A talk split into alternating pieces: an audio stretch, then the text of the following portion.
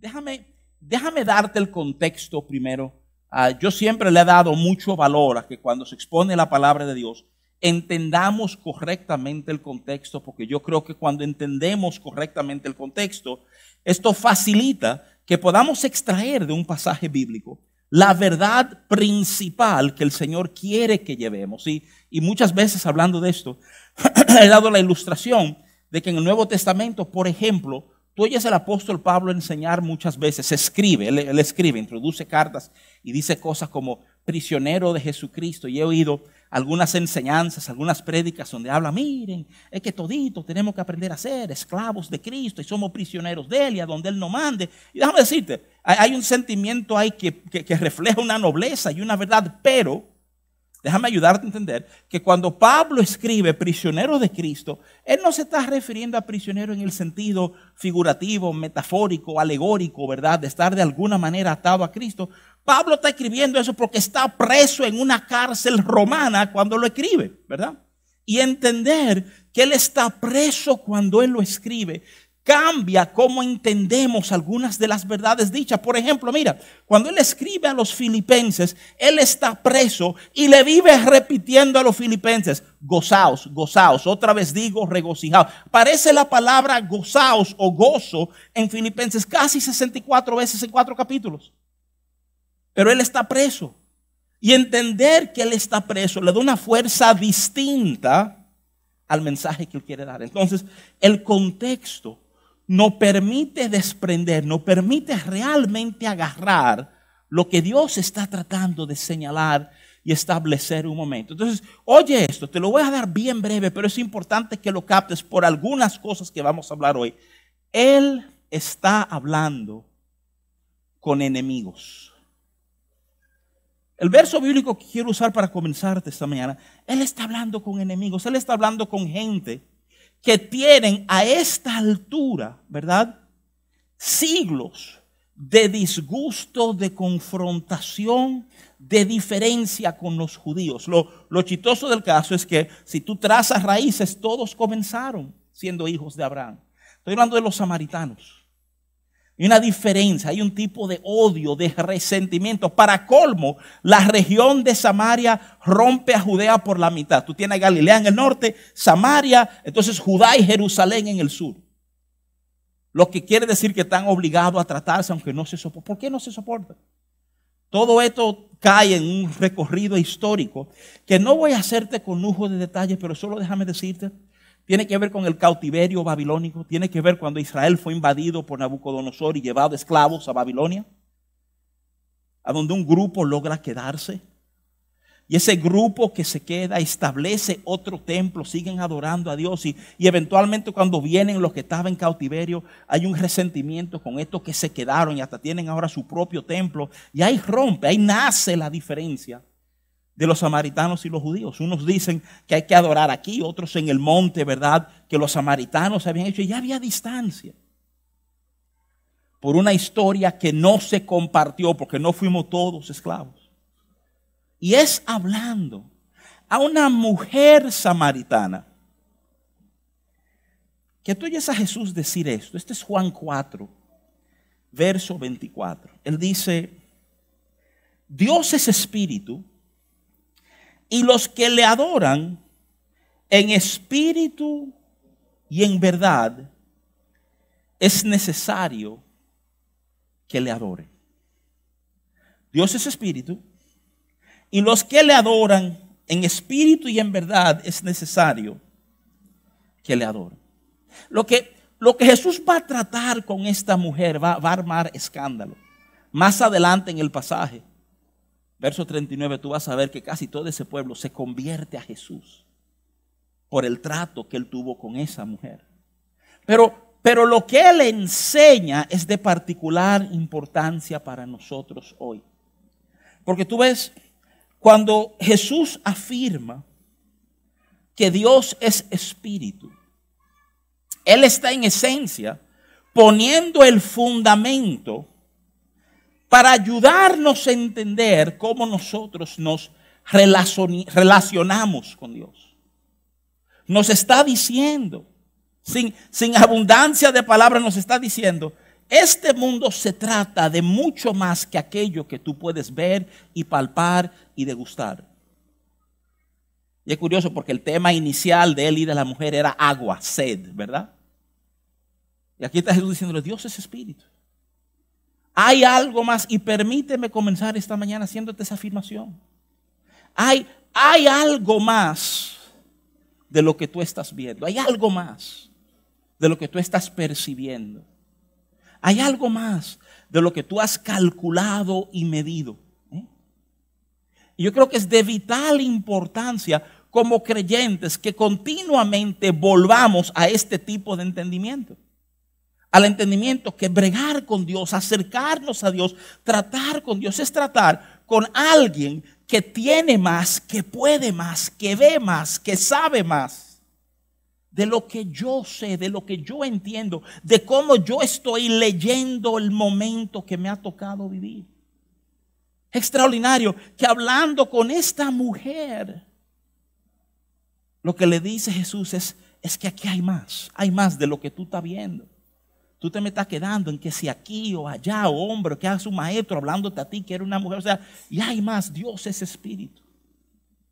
Y entonces, la segunda parte de esa afirmación es, no solamente que Dios es espíritu, sino que los que le adoran en espíritu y en verdad es necesario que le adoren.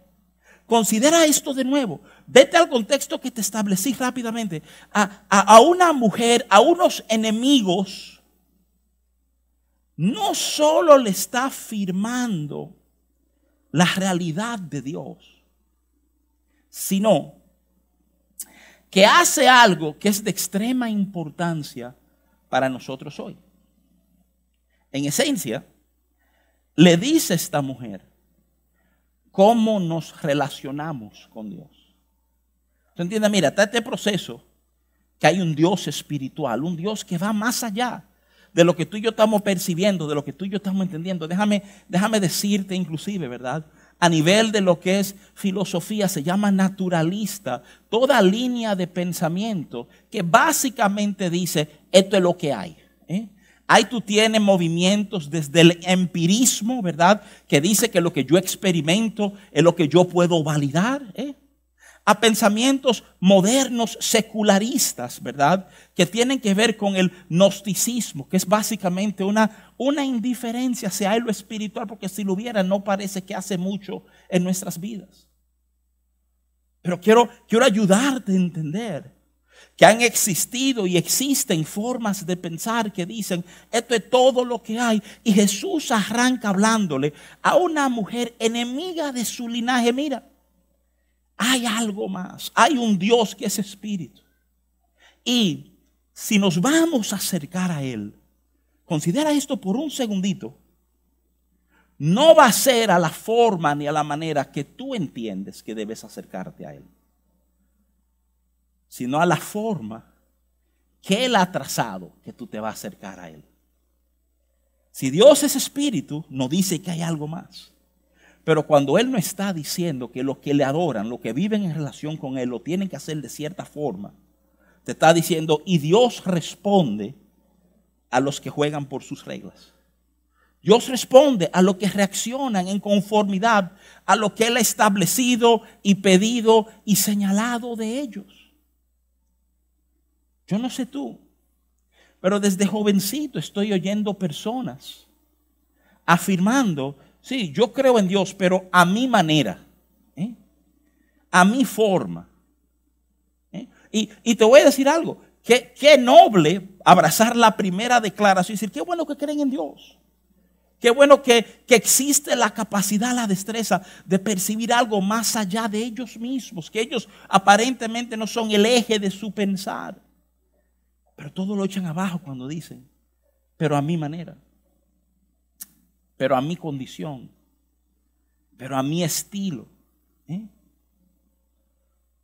Yo creo que nuestra forma de hacer cosas responde a múltiples realidades, a cómo, a cómo fuimos criados, a las experiencias que hemos tenido en la vida, arrastramos lo positivo, ¿verdad? Y lo negativo, y eso formamos como en un tipo de mecanismo que nos permite tomar decisiones.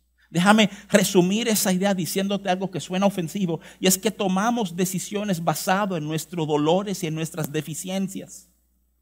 Eso te puede sorprender, pero tú sabes que la mayoría de los psicólogos, psiquiatras y terapeutas creen eso con todo el corazón. Creen que cuando tú te casaste, tú buscaste a alguien que tenía cualidades que faltaron en tu vida. Que si no había muchísimo afecto en tu casa, buscaste a alguien que fuera afectivo. Porque de alguna manera esas carencias nos impactan y juegan un rol importante en las decisiones que vamos tomando en la vida. Entonces imagínate, buscamos a Dios tomando como base, como fundamento todo ese proceso de toma de decisiones que lo he simplificado bárbaramente esta mañana. Pero muchas veces desde nuestras carencias. Cuando un hombre, cuando una mujer entra en relación con Dios, su, su palabra enseña que hay un trato de Él con nosotros, literalmente, nos lleva a entender que Él deposita su espíritu en nosotros. Eso es para que tú veas, mira lo extraordinario de Dios, hay que adorarme en espíritu y en verdad. Yo no sé de eso, ten mi espíritu. ¿eh? Para que, que no haya excusa, para que no haya, ¿verdad? Bueno, pero yo no tenía, yo no supe, yo no. Me encanta el proceso que queda narrado en Primera de Corintios 2. Todo esto lo estoy poniendo de introducción. Te voy a dejar saber cuando llegue a lo que quiero decirte esta mañana. Pero, pero me urge que tú entiendas esto. Me urge que comencemos esta mañana saboreando la realidad de que Él habla con lo que son antagónicos a Él. La realidad de lo espiritual. Y el modelo que tenemos en 1 de Corintios 2 de su trato, del trato de su espíritu con aquellos que han creído. Y por favor, de nuevo, el contexto de Primera de Corintios 2 es vitalmente importante. Él está hablando a una comunidad de fe que está en malas condiciones, que están tan perdidas en, en errores, en pecados, hay, hay temas legales uno contra los otros, hay, hay perversión sexual en la iglesia de tal manera que Pablo le dice a ellos, óyeme, ni entre los gentiles se oye la barbaridad de que yo estoy oyendo de la iglesia de ustedes. Y, y hablándole a este grupo de personas que, que han profesado amar y querer buscar de Dios, pero se han encontrado en estos líos. Pablo, el capítulo 2, después de introducir, este es el tema que él toma, ayudándole a recordar la realidad de lo que Dios ha depositado en ti. Mira, Primera de Corintios 2, 9, 10, te voy a leer algunos versos, voy a dar algunos brincos porque lo que me interesa es que tengamos como una visión panorámica para entonces llegar a donde quiero hacer énfasis. Dice Primera de Corintios 2, 9 al 10 esto. Antes bien, como está escrito, esta frasecita yo creo que uno la ha cantado diez mil veces, cosas que ojo no vio, ni oído yo, ni han subido en el corazón del hombre, son las que Dios ha preparado para los que le aman pero Dios nos las reveló a nosotros por el Espíritu, porque el Espíritu todo lo escudriña, aún lo profundo de Dios. Recuerdan que estaba diciendo que Dios es Espíritu, que ve más, que sabe más, que cosas que no se han ocurrido. Óyeme, Dios anhela revelarla a nuestras vidas. Y Pablo le está diciendo a los corintios cómo esto funciona. En esencia le está diciendo, la visión de ustedes ha quedado bien corta. Ustedes necesitan aprender a ver, a oír, a pensar cómo Dios lo hace. Y es a través del Espíritu que Él ha depositado en ti que tú vas a comenzar a ver y a experimentar estas verdades en Dios. Entonces, el verso 12 dice esto, dice, y nosotros no hemos recibido el Espíritu del mundo, sino el Espíritu que proviene de Dios para que sepamos lo que Dios nos ha concedido. Mire, el apóstol Pablo te está resumiendo el propósito por el cual el Espíritu de Dios vive en nosotros. Él hace eso en múltiples lugares. Si tú vas a Efesios capítulo 3, tú vas a entender, Él habla de por qué Cristo mora en nuestros corazones. Para que siendo fortalecidos nuestros hombres interiores, podamos apreciar lo largo, lo ancho, lo profundo, ¿verdad? Del amor de Dios hacia nosotros. Y aquí Él te está explicando lo que el Espíritu Santo hace en ti. El diseño del Espíritu Santo en ti es que tú vayas entendiendo lo que Dios te ha concedido. Lo que Dios ya te ha dado. Por favor, oye esas palabras con cuidado. Muchos de nosotros entendemos que Dios tiene cosas para nosotros que si nos portamos bien nos va a dar.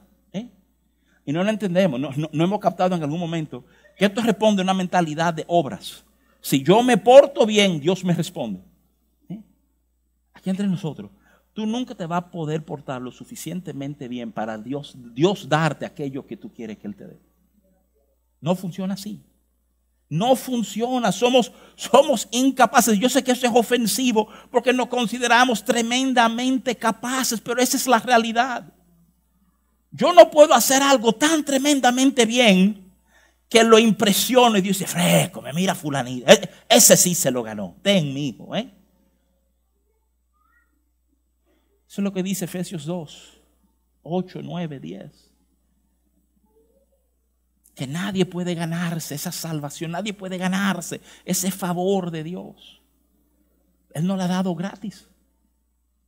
Y, y, bregar con su espíritu es comenzar a entender lo que Dios ya me dio. Dios no te quiere dar paz mañana, ya Él te dio paz. Dios, Dios no quiere darte gozo el que Él te dio gozo, ya te ha sido concedido. Y, ahí está mucho del problema porque como no sabemos lo que se nos ha concedido, no sabemos con qué contamos. Y parte de aprender hacer esta interfaz, a vivir en relación con Dios, es ir descubriendo todo lo que Él me ha cedido ya, todo lo que me ha dado. El apóstol Pablo lo resume en Romanos, capítulo 8, afirmándote, si no nos dio a su Hijo, no nos dará con Él todas las cosas. Pero haciéndote muy transparente, muchos de nosotros no sabemos vivir así. No hay entendimiento claro de lo que, de lo que Él me ha concedido. Ese, ese pasaje cierra con una declaración bien curiosa. En el verso 14, Primera de Corintios 2 dice eso, dice, el hombre natural no percibe las cosas que son del Espíritu de Dios, porque para él son locura y no las puede entender porque se han de discernir, se han de discernir espiritualmente. Esto, esto que Él no ha concedido, eso lo comienza a entender uno que está siendo tratado por el Espíritu Santo. Y el hombre natural, el hombre que no tiene este trato, para él estas cosas son locura. Y, y por favor, detente por un momentito a pensar en esa palabrita locura. ¿Qué es locura? ¿Qué quiere decir locura? Usualmente de nuevo, si tú vas a las ciencias de la conducta, porque no se usa propiamente el término locura, déjame ayudarte a entender. Que se habla de una persona loca porque está desconectada de la realidad, está viendo cosas distintas en la realidad que otros no están viendo. Que otros no pueden relacionarse con eso porque no es una realidad que perciben. En el caso de la mayoría de esas personas, están viendo cosas en su propia percepción que no existen. ¿Verdad que Pablo está planteando otra verdad? Que esa no es la verdad que Pablo está planteando. Pablo está planteando la verdad de aquellos que ven lo que Dios ha dado y hecho. Él está diciendo, al que no ve eso que Dios ha concedido, mira, ellos van a pensar que ustedes son locos. Porque ellos van a mirar en su entorno como siempre han mirado en nuestro entorno y usando nuestros sentidos van a llegar a conclusiones y a valores de juicio de lo que está pasando y lo que es posible y lo que no es posible. Y nos vamos a dar cuenta que mientras más entramos en trato con el Espíritu de Dios, más tú y yo comenzamos a leer nuestros momentos de una forma diferente. Sí, podemos reconocer y decir ciertamente que hay un problema, ciertamente que hay un diagnóstico, ciertamente aquí hay una situación difícil y hay heridas y hay ofensas. Pero también entiendo que hay gracia también entiendo que hay cosas que no han sido concedidas para poder en momentos como estos reflejarlo a Él. Y eso no lo está pensando el hombre natural. Contamos con recursos que otros no. Y todo esto va pasando en lo en que entendemos, en lo que valoramos. Esa realidad espiritual en nuestras vidas. Déjame volvértelo a decir. Sin saber qué situación tú estás enfrentando hoy, te puedo decir, hay más en esa situación de lo que tú pensaste inicialmente. ojalá aprendiéramos, iglesia, a encontrarnos con situaciones y apelar directamente a su espíritu y decir, enséñame, ¿qué está pasando aquí? Enséñame a quién hay que tocar, a quién, a quién hay, como decía primera de Pedro 4, a quién le ministro con la gracia que tú me has dado. Ministrar, lo usamos una palabrita muy de iglesia, eh, la traducción es servir. ¿A quién le sirvo en medio de esta situación?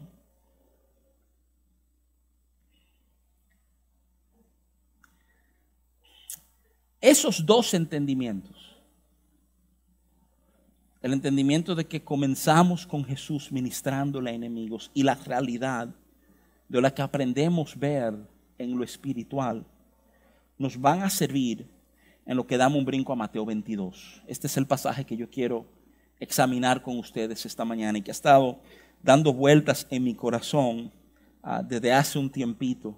Eh, voy a estar bregando Mateo 22 eh, desde el 23 en adelante hasta el 33. Pero quiero ir por pedazo, hay algunas cositas que quiero resaltarte eh, y otras que meramente las vamos a ver por arribita. Mira, Mateo 22, 23, si, si tú lees el capítulo previo, Jesús en el verso 15 tuvo un enfrentamiento con los fariseos. Y entonces Mateo 22, 23 comienza de esta manera. Dice, aquel día vinieron a él los saduceos que dicen que no hay resurrección y le preguntaron. ¿eh? Los saduceos, y te lo identifica diciendo, este grupo dice que no hay resurrección, y le tienden una pregunta. Déjame darte un poquito de, referencia, de background, ¿verdad? Yo creo que estamos muy acostumbrados cuando hablamos sobre Jesús de señalar a los fariseos como sus enemigos principales. Tú ves, el, el fariseo es el, el, el religioso de profesión. El fariseo conoce al Pentateuco de Moisés y conoce los libros históricos y los libros poéticos y los libros de sapiencia es un educado en la Biblia, ¿verdad? Sabiendo que el canon bíblico se fue años después, nos referimos más al Antiguo Testamento. Y, óyeme esto con cuidado, el, el, fariseo tiene muy claro, ¿verdad? La espiritualidad de Dios, que Dios es un Dios sobrenatural, cree en lo sobrenatural, cree en la resurrección, cree en la sanidad. Eh, eh, eh, inclusive, uno hoy puede a lo mejor tirar un vistazo a la cultura de iglesia evangélica en el mundo y decir, hay iglesias como de un corte medio fariseo y otras de medio un corte medio saduceo, ¿verdad? Los, los saduceos solo validaban el Pentateuco de Moisés. Ningún otro libro era inspirado por parte de Dios. No creían en lo sobrenatural.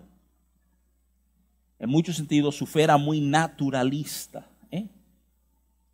Y, lo curioso del caso, lo que quiero resaltar, a donde quiero llamar tu atención es que es curioso que Jesús no solo tuvo diferencia con los hiperespirituales.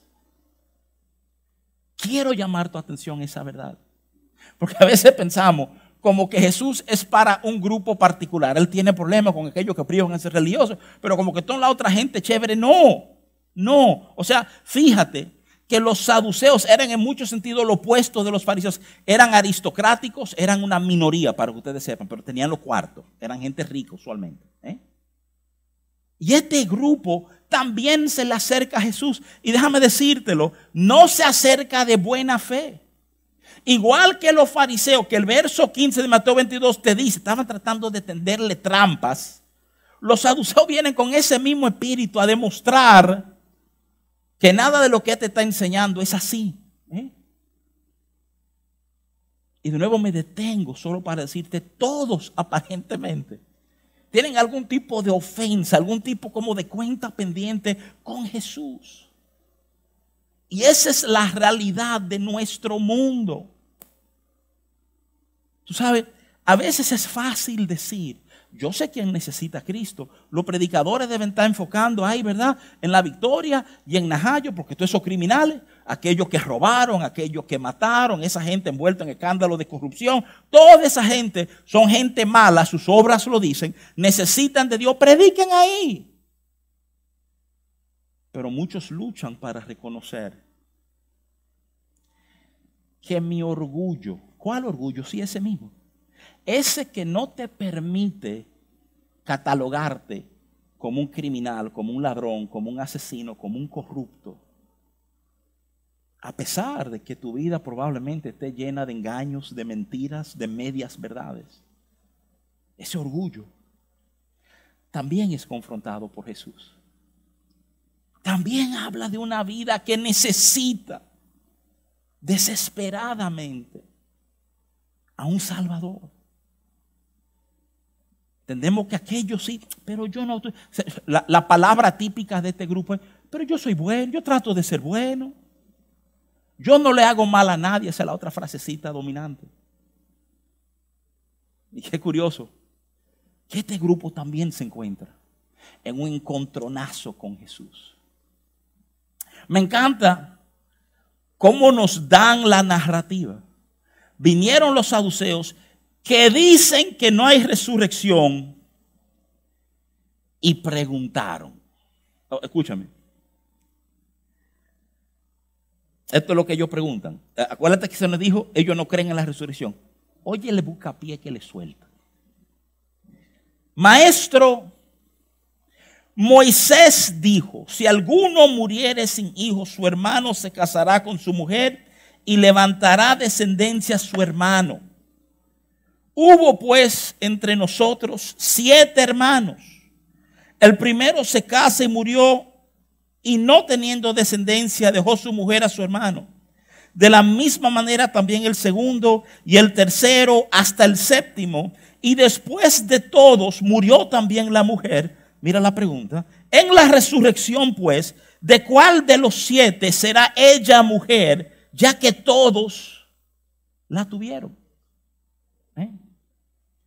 Es, es, un, es un tranque teológico. Ellos se están agarrando, escúcheme bien, déjame darle el detalle, el background bíblico, ¿verdad?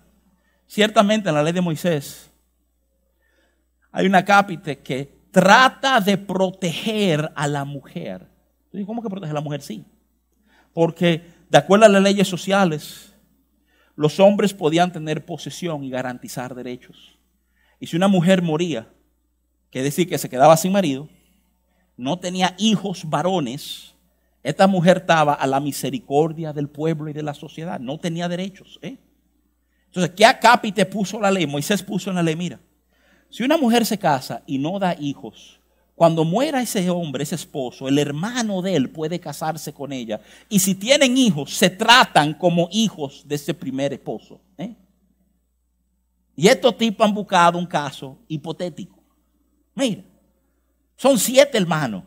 El primero se casa, no da hijo. El segundo entonces la coge, como dijo Moisés, no tienen hijo. El tercero entonces tiene la tarea de casarse con la doña, a ver si logra darle lo que el hermano necesita. Tampoco lo logra. Y el quinto, y el sexto, y el séptimo, todos mueren. La mujer muere, no hay muchacho. Entonces la resurrección. Ojo, ojo. Se le acercaron los saduceos que no creían en la resurrección te lo dijeron. Buen dominicano, gadejo. ¿eh? Explíqueme. ¿De quién va a ser mujer esta entonces en el cielo? En la resurrección, ¿con quién va a estar? Todos tuvieron con ella. ¿De quién es mujer? Esta es la razón por la cual te digo que los saduceos se acercaron con la misma intención de los fariseos. Tú ves, hay registro de esta pregunta. Hay registro de los saduceos burlarse de los fariseos con este mismo planteamiento. Ya que los fariseos creen en la resurrección y creen que... Entonces resuélveme cómo Dios va a explicar eso. ¿eh? Ese mismo bucapié. Esa misma pregunta que otros no han podido preguntarle. Vienen ellos y se lo traen a Jesús. Claro, desde su perspectiva teológica, intelectual, desde su entendimiento. Y, de nuevo, Dios es espíritu. Ay, aquí hay más de lo que tú estás viendo y de lo que tú estás entendiendo. A mí me encanta, me encanta que hay una narrativa en los evangelios a donde viene Pedro, a donde Jesús, ¿verdad? Con un tema de propiedad intelectual y derecho de autor. Viene y le dice, mira, encontramos uno por ahí hablando en tu nombre, se le prohibimos. Porque ese no tiene la franquicia, la franquicia la tenemos nosotros aquí, ¿verdad? ¿Se acuerdan la respuesta de Jesús? ¿Qué ustedes están haciendo? Déjenlo tranquilo porque el que no es contra nosotros, por nosotros está. Jesús le está diciendo, Pedro, ese tipo está haciendo algo que ni tú y yo estamos haciendo ahora mismo. Deja que eso corra, que Dios está en eso. Por un momentito, hablando francamente, transparentemente, honestamente, ¿cuántas veces hemos considerado tú y yo que aunque yo estoy pasando mi momento y mi aventura y mi lío y mi situación y mis sueños y mis procesos y mis problemas, Dios anda por aquí afuera haciendo cosas que de alguna manera van a intersectar con mi andar. Tú sabes que la única vez que el apóstol Pablo usa la palabra temor en el sentido de él tener temor, es cuando está hablando con los corintios. Cuando le dice que él teme que los sentidos de ellos de alguna manera sean distraídas de la, sincera fidelidad a Cristo. ¿Qué le está diciendo? Le está diciendo, miren, si ustedes van a anclar sus vidas en su sentido, va a ser fácil desviarlos. Porque, porque hay más, porque Él es espíritu que se le acerca, tiene que acercarse a Él en espíritu y en verdad. Los saduceos tiran desde su entendimiento Vaya respuesta que van a encontrar. Verso 29. Entonces respondiendo Jesús, les dijo, la palabra con que él comienza no es fácil, erráis. Fallaron. Entonces hace dos señalamientos. Erráis ignorando las escrituras y el poder de Dios. Erráis, ignorando las escrituras y el poder de Dios. Recuérdense, este grupito solamente daba validez a esos primeros cinco libros del Antiguo Testamento. Más nada, ninguno de los profetas, ni los salmos, ni los libros históricos, nada de eso tenía que ver con Dios. No eran inspirados sobrenaturalmente, ¿eh? no en el entendimiento de ellos. Y a este planteamiento, esta pregunta, qué, tremenda enseñanza. Tú sabes que lo que tú planteas, la manera en que tú ves la vida va a estar fundamentado en aquellos procesos que tú has validado en tu corazón. Los saduceos están preguntando con las limitaciones que esos procesos le han impuesto. Te hablé de eso hace un momentito. De cómo muchas veces tomamos decisiones desde nuestras carencias. Eso es parte de entender el poder de ser pleno en Cristo. Cuando yo soy pleno en Cristo, ya las carencias no gobiernan mis decisiones. Porque no me falta nada. Porque lo tengo a Él. Yo quiero explorar estas respuestas de Jesús. Erráis ignorando las escrituras y el poder de Dios. Le está diciendo, la, por los dos lados se le ha caído este asunto. No han entendido lo que Dios ha establecido y no han entendido lo que Dios es capaz de hacer. Y porque no han entendido eso, tienen este bollo, este ridículo ejemplo de que si de quién ella va a ser mujer, si de cuál de los siete si de los siete, y cómo va a funcionar la cosa. Y él, él procede a desglosar, quiero, quiero leerlo contigo, el verso 30 sigue la declaración de Errais, ¿verdad? Dice Jesús, porque en la resurrección ni se casarán ni se darán en casamiento, sino serán como los ángeles de Dios en el cielo. Estos hombres están pensando de Dios en forma lineal. Como, como esto es lo que hemos experimentado en la tierra, linealmente esto es lo que vamos a experimentar en el cielo. Lo que Jesús le está diciendo, ustedes están metiéndolo, o sea, es que ustedes están pensando, pensando que las reglas de juego en el cielo son como las que tú ves aquí en la tierra y las reglas son distintas. Y quiero detenerme un momentito para ayudarte a entender algo sobre este, sobre este punto específico y la ganancia que tenemos en Cristo siempre. ¿Cómo, cómo que ganancia? Sí, ganancia, entiéndase. Cuando abrazamos lo de Él, aquello que resulta en nuestras manos es mejor ¿eh? en calidad de aquello que teníamos nosotros agarrado en nuestras manos. Múltiples lugares la Biblia enseña esto. Déjame darte dos ejemplos, ¿verdad? De Efesios 3:20 habla de Dios poder hacer más abundantemente de lo que pedimos y lo que entendemos. El Salmo 16:11 habla de delicias a tu diestra para siempre. ¿Qué te estoy diciendo? Es bonito que tú entiendas algo sobre el cielo, sobre, sobre matrimonio, sobre inclusive, y quiero decir esto responsablemente, el, el tremendo e intenso fuego y pasión sexual que existe en nuestros matrimonios.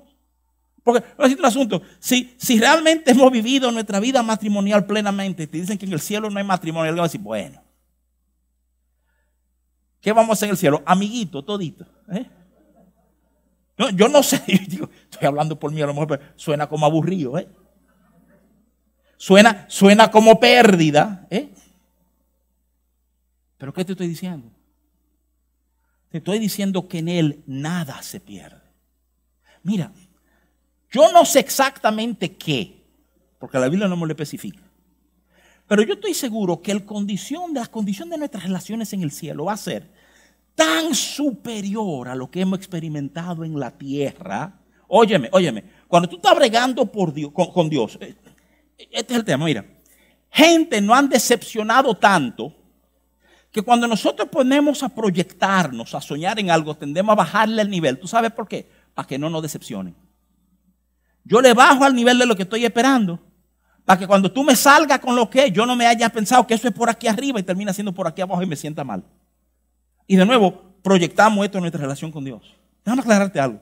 Lo que, lo que nos espera en Dios es tan grande que va a opacar, va a hacer sombras todo lo que hemos experimentado aquí en la tierra relaciones van a ser más plenas, más intensas, las delicias muchos mejores de lo que hemos experimentado aquí.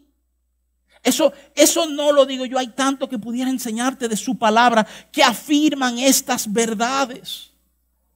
Entonces, el matrimonio no es la excepción.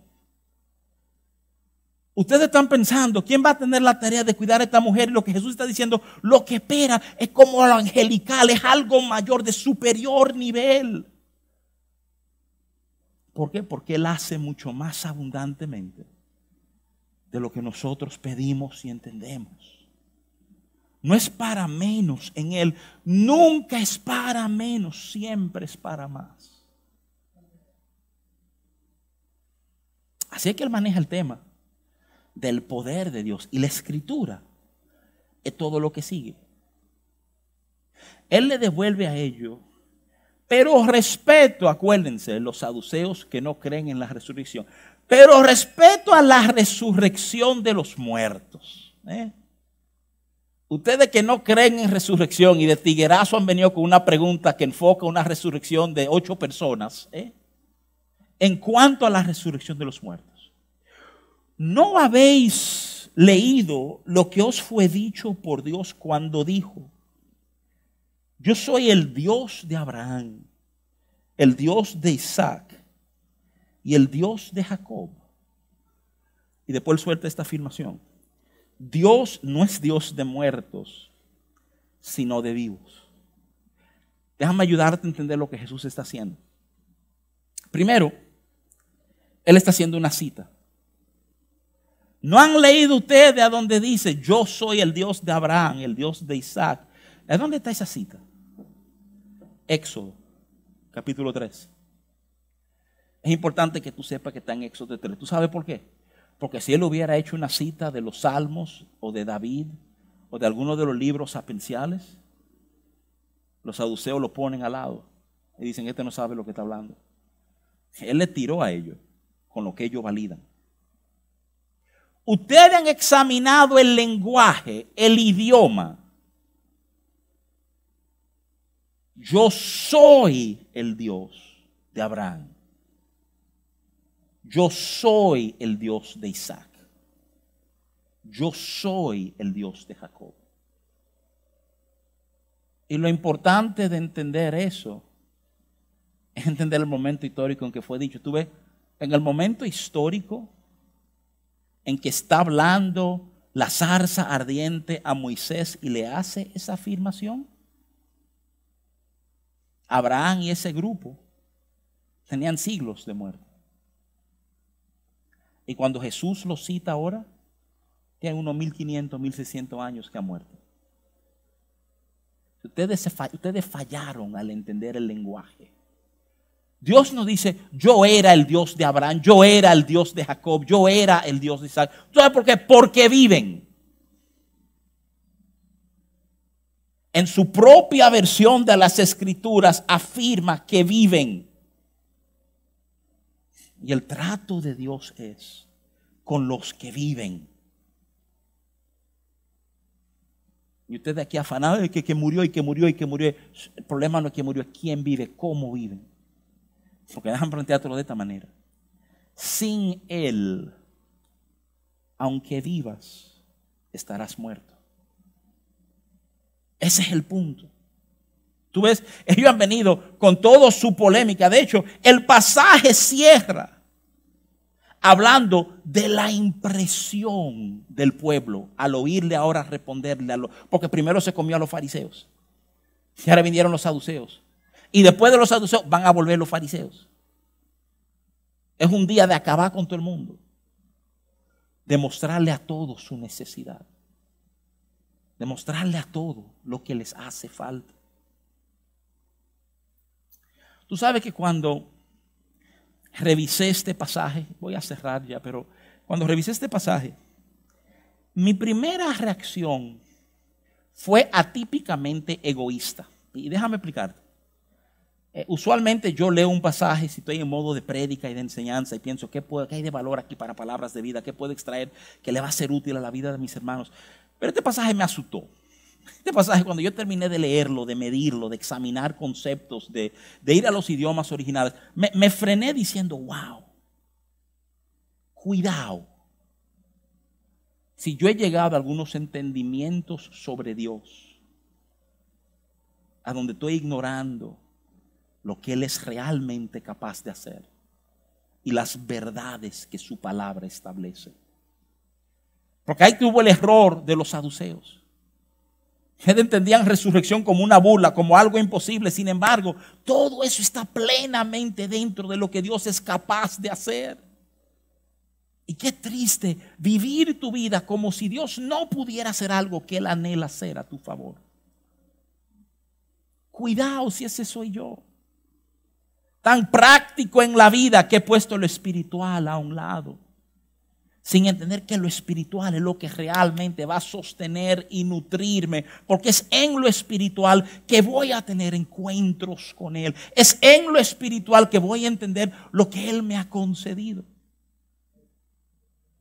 Hay una, una vida que nos empuja a lo pragmático, al día a día, lo que hay que hacer, al fuego que hay que apagar y lo que hay que entender. Y es tan fácil. Óyeme, nadie lo va a hacer por ti. Nadie va a detener el momento para tú recordarte que debes buscar lo espiritual. Eso va a caer sobre ti. Y que el Señor nos dé gracia para responder de esa manera a la vida. El planteamiento de los saduceos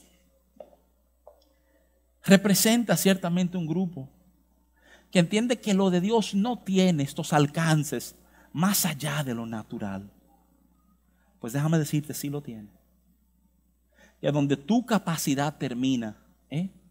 es ahí en tu debilidad, donde termina lo tuyo, ahí está tu debilidad, que la fuerza de Él se perfecciona. Porque así Él habló a Pablo. Déjame animarte. Simplemente a decirte, si puedo dejarlo clavado en tu cabeza, Dios está haciendo más de lo que tú estás viendo y te quiere enseñar lo que Él te ha concedido. Y quiere que no menospreciemos su poder, lo que Él ha escrito para nosotros. Amén, amados.